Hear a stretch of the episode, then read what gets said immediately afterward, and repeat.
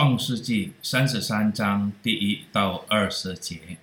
雅各举目观看，见以扫来了，后头跟着四百人，他就把孩子们分开交给利亚、拉杰和两个使女，并且叫两个使女和他们的孩子在前头，利亚和他的孩子在后头，拉杰和约瑟在殿后头，他自己在他们前头过去，一连七次匍匐在地。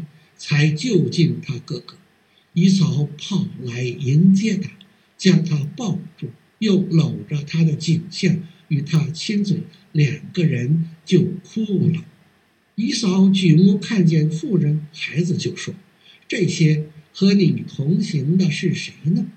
雅各说：“这些孩子是神施恩给你仆人的。”于是两个使女和他们的孩子前来下拜。利亚和他的孩子也前来下拜，随后约瑟和拉结也前来下拜。以扫说：“我所遇见的这些群畜是什么意思呢？”雅各说：“是要在我主面前蒙恩的。”以扫说：“兄弟啊，我的已经够了，你的人归你吧。”雅各说：“不然，我若在你眼前。”就求你从我手里收下这礼物，因为我见了你的面，如同见了神的面，并且你容纳了我。求你收下我带来给你的礼物，因为神恩待我，使我充足。雅各再三的求他，他才收下了。以扫说：“我们可以起身前往，我在你前头走。”雅各对他说：“我主知道孩子们年幼娇嫩，牛羊也正在乳养的时候。若是催赶一天，群畜都必死了。求我主在仆人前头走，我要量着在我面前群畜和孩子的力量，慢慢的前行，直走到希尔我主那里。”伊扫说：“容我把跟随我的人留几个在你这里。”雅各说：“何必呢？只要在我主眼前蒙恩就是了。”于是伊扫当日起行，回往希尔去了。雅各就往舒国去，在那里为自己盖造房屋，又为牲畜搭棚，因此那地方名叫疏割。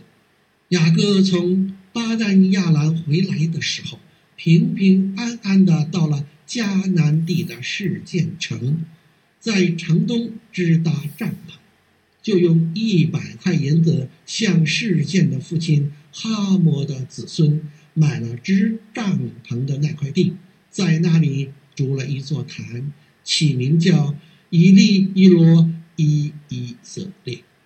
朋友，相隔二十年后。兄弟相遇，真是感人的一个一幕。雅各想，他对以嫂的恐惧和所有的担忧都不实现。当他们拥抱而哭泣的时候，试问雅各为什么哭了？伊嫂为什么哭？他们内心里到底想的是什么？约翰在新约圣经中记载。耶稣哭了。那时候，耶稣为什么哭？没有什么奇怪的。已经分开很长时间的伊嫂和雅各见面，他们哭了就不足为奇了。在伊嫂这边，可能会有一种渴望见到弟弟的心，也可能仍然有一种怨恨和仇恨的感觉。当他看到弟弟给他这么多礼物和尊重的时候，从远处他鞠躬敬拜了许多次，更不用说看到雅各的脚，启发了亲切和同情心。这样的性情盖满了他对雅各的怨恨和仇恨。以扫下马，跑到弟弟身边，拥抱他。就哭了起来。然后雅各心中含着什么使他哭呢？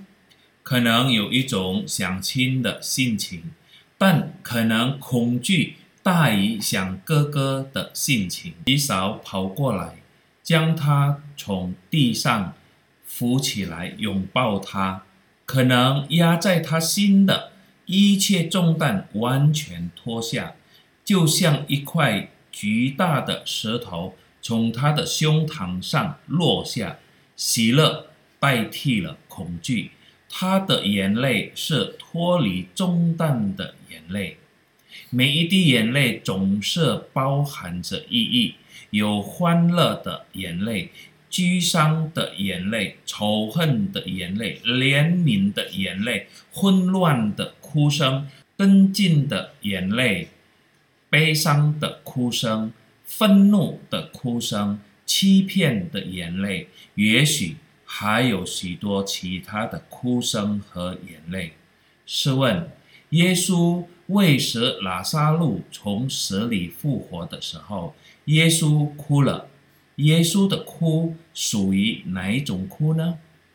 圣经记载，耶稣看见他哭，并看见与他同来的犹太人也哭，就心里悲叹，又生忧愁。便说：“你们把他安放在哪里？”他们回答说：“请主来看。”耶稣哭了。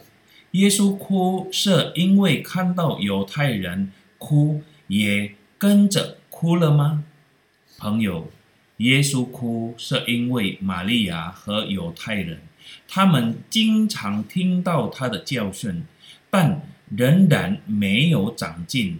没有成长，在灵性上没有长进，因此他们仍然不完全相信耶稣曾经显出的许多奇迹、许多神迹。